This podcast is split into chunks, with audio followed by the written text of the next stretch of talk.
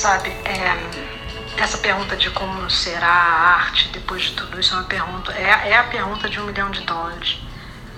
Aqui eu tenho participado de tantas, tantas, tantas discussões acaloradas e muitas até incrédulas né, de, sobre como será esse amanhã da arte.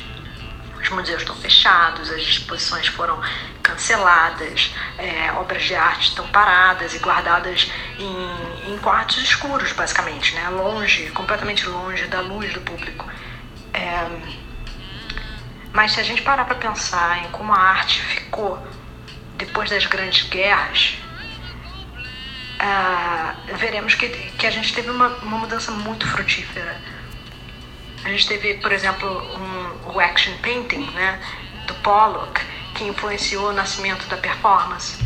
A gente teve o expressionismo alemão, que influenciou muitíssimo o, o cinema mundial. Então, é, eu acho que eu queria muito lembrar e falar do, do Brecht, Bertolt Brecht, né? E, e da sua contribuição. E falar é, sobre como, em, nos tempos sombrios que ele estava vivendo, ele seguiu dizendo que não se tira nada de nada. O novo vem do antigo. Mas nem por isso é menos novo. Né? E, ele, e é importante isso, porque a gente vai achar soluções que já tivemos, ok. Por que passamos por tudo isso? Né? É, ele também falou que é, aquela frase famosa dele, né? É, nos tempos de escuridão também há de se cantar. E sim, também há de se cantar sobre os tempos de escuridão. Claro que a arte precisa do público, a arte precisa ser vista. Mas eu volto a dizer que agora a gente está num momento que essa arte terá que ser feita em atos de colaboração. Vai ter que ser visto por meios diferentes e diversos de transmissão e de compartilhamento. A gente vai ter que se reinventar nesse sentido. Mas a gente sempre se reinventou. A arte sempre se reinventou, os artistas. Durante as ditaduras, né, com a censura, a gente se reinventou. Durante as guerras que deixaram a arte praticamente excluída do público geral, a gente achou um caminho de fazer com que é, as mensagens pa passassem.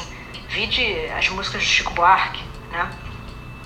E eu acho que a gente vai achar esse caminho agora também. Eu não tenho a resposta, mas eu acho que essa é uma questão que tem que ser muito pensada. Eu acho que a arte vai continuar a ser a mesma. Os poetas vão continuar escrevendo, né? nos seus quartos, beleza, mas e os pintores vão continuar pintando o cotidiano que eles estão vendo da janela do quarto. Mas a forma como a arte vai ser compartilhada, isso mudou. A forma, essa, essa, essa monetização da arte e dos eventos artísticos vai ter que mudar.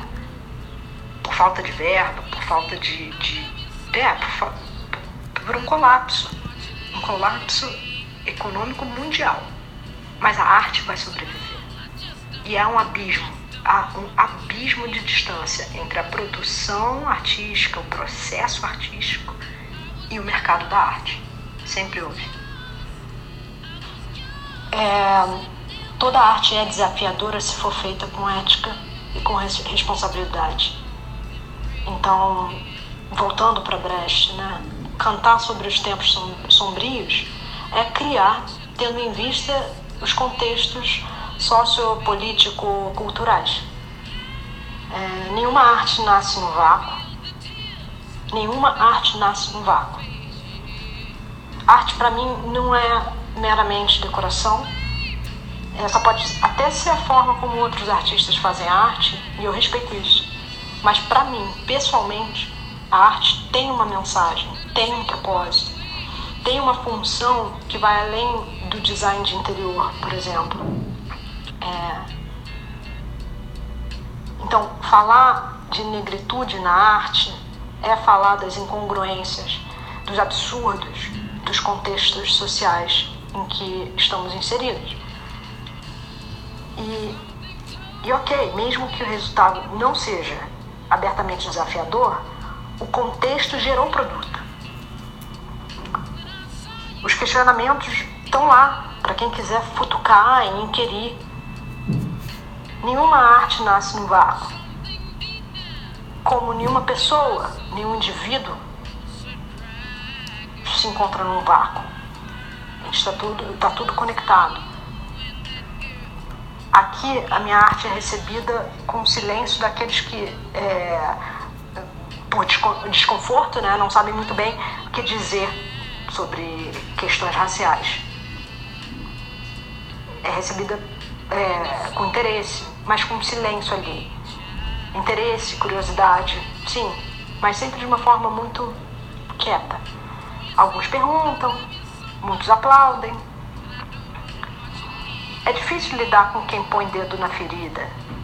E na boa, é difícil também, é, é difícil demais também colocar o dedo na ferida. Porque tem um custo emocional imenso, mas que é tão necessário.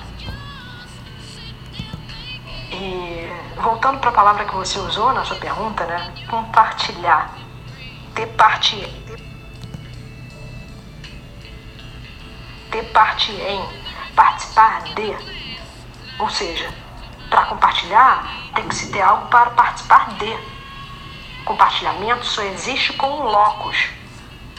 Então, ao meu ver, para que a voz afro-brasileira das mulheres brasileiras seja ouvida, temos que batalhar por esses espaços de visibilidade, de representação.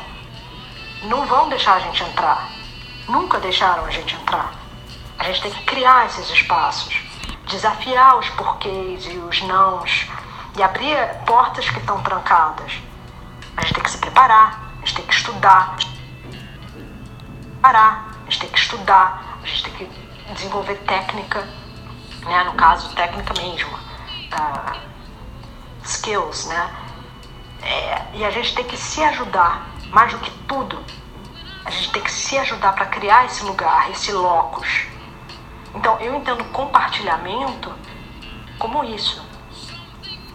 Essa preparação primeiro e depois essa luta para a criação de espaços de visibilidade.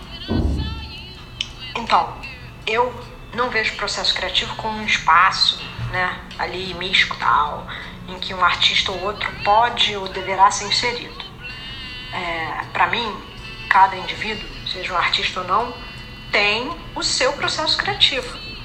Até porque, assim, o que diferencia um artista de, uma, de um cientista, de um médico, de um professor, é o fato que um artista, né, a, a palavra vem de artesão, é alguém que faz algo com técnica e mecânica, com a mão, uh, com as mãos, um, e que valoriza as belas artes e, enfim, tenta produzir algo é, que te, diz respeito às belas artes, ou artes, né? Então, assim, cada indivíduo, para mim, tem o seu processo criativo na área em que ele atua. Um professor, para mim, tem um processo criativo. Um médico tem um processo criativo. Um, é, sei lá, um jogador de futebol ou um, alguém que trabalha com moda ou até um engenheiro, ou até, enfim, né? A área que atua, é, dentro da área que atua, existe um processo criativo de estudo tal, de, de aperfeiçoamento de técnica. Então, a criatividade, ao meu ver, não é algo mágico e místico que só alguns têm, né? que só os artistas, desculpa, têm. É, criatividade é um processo, sim, um processo árduo, de falha, de acerto, de quedas, de uma necessidade de reerguer-se, mas algo que ocorre de forma individual e para qualquer um, em qualquer área. Então, eu não me vejo inserida num processo criativo universal, ou americano, ou brasileiro. Eu tenho o meu próprio processo, com minhas próprias metodologias de trabalho, de pesquisa, os sistemas com, é, que eu utilizo para criar, né? Então, assim, sinceramente eu nem quero que me insiram em nenhum processo universal, porque, até como eu te falei, eu, eu não gosto de fórmula. Então, essa pergunta para mim, ela não, não fecha, sabe?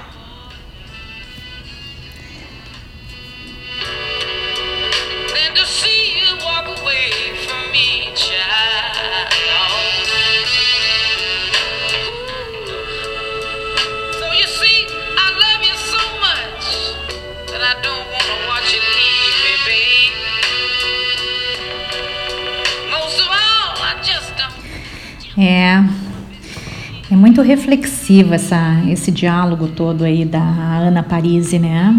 Porque eu, eu também tenho uma, uma percepção, assim, de que nem todas as mulheres são aliadas à igualdade, né? Igualdade de gênero, igualdade racial, nos espaços, né? Falando Uh, nas palavras de teóricas feministas, o patriarcado ele não tem gênero, né? E as mulheres elas podem apoiar sistemas patriarcados, assim como os homens podem apoiar a luta pela equidade de gênero, por exemplo. Né? Muitas vezes a gente subestima, na verdade, a importância da interseccionalidade, que é uma palavrinha aí que vem tomando o cenário, né, quando o assunto é sobre feminismo. Mas enfim, né, muito interessante a fala da Ana e como eu falei, né, nós vamos voltar aqui a conversar com ela e com outras artistas convidadas no cerne da nossa questão, que é a inclusão ali da arte produzida por mulheres negras. Quando ela traz ali a palavra da reformulação, da alternativa né, nesse período de quarentena, nos processos criativos e também da colaboração, talvez, talvez nessa nossa nova ressignificação ou do pensamento de ressignificação, a palavra colaboração seja uma palavra-chave, né? Onde uns artistas terão que colaborar com os outros mas a gente sabe que em tese ou na teoria isso é bem, bem fácil e na prática são outros 500. Mas a, a Black Brasil eu acho que está aqui para dar um suporte, dar um apoio, dar uma abertura para que essas mulheres possam então falar dos seus processos e, e, continuar criando, desenvolvendo projetos como o da primeira edição da Bienal, que né, vai continuar aos trancos e barrancos as suas próximas edições, porque o que a gente precisa e o que a gente quer é isso: é inserir a arte da mulher negra dentro desses lugares que são os lugares de discussão da arte, ou seja, da arte como arte universal, e inserir essas protagonistas, porque afinal de contas nós somos protagonistas sim das nossas histórias e dos nossos trabalhos. Ninguém precisa contar isso por nós, nós estamos aqui e queremos contar e moldar a nossa própria história. E tudo isso ao som de Eta James. Adoro jazz, como eu já falei para vocês.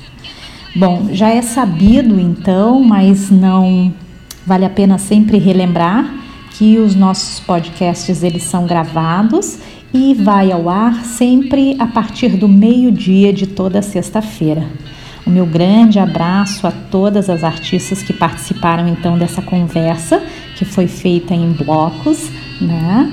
E até a próxima sexta-feira, gente. Bom feriado.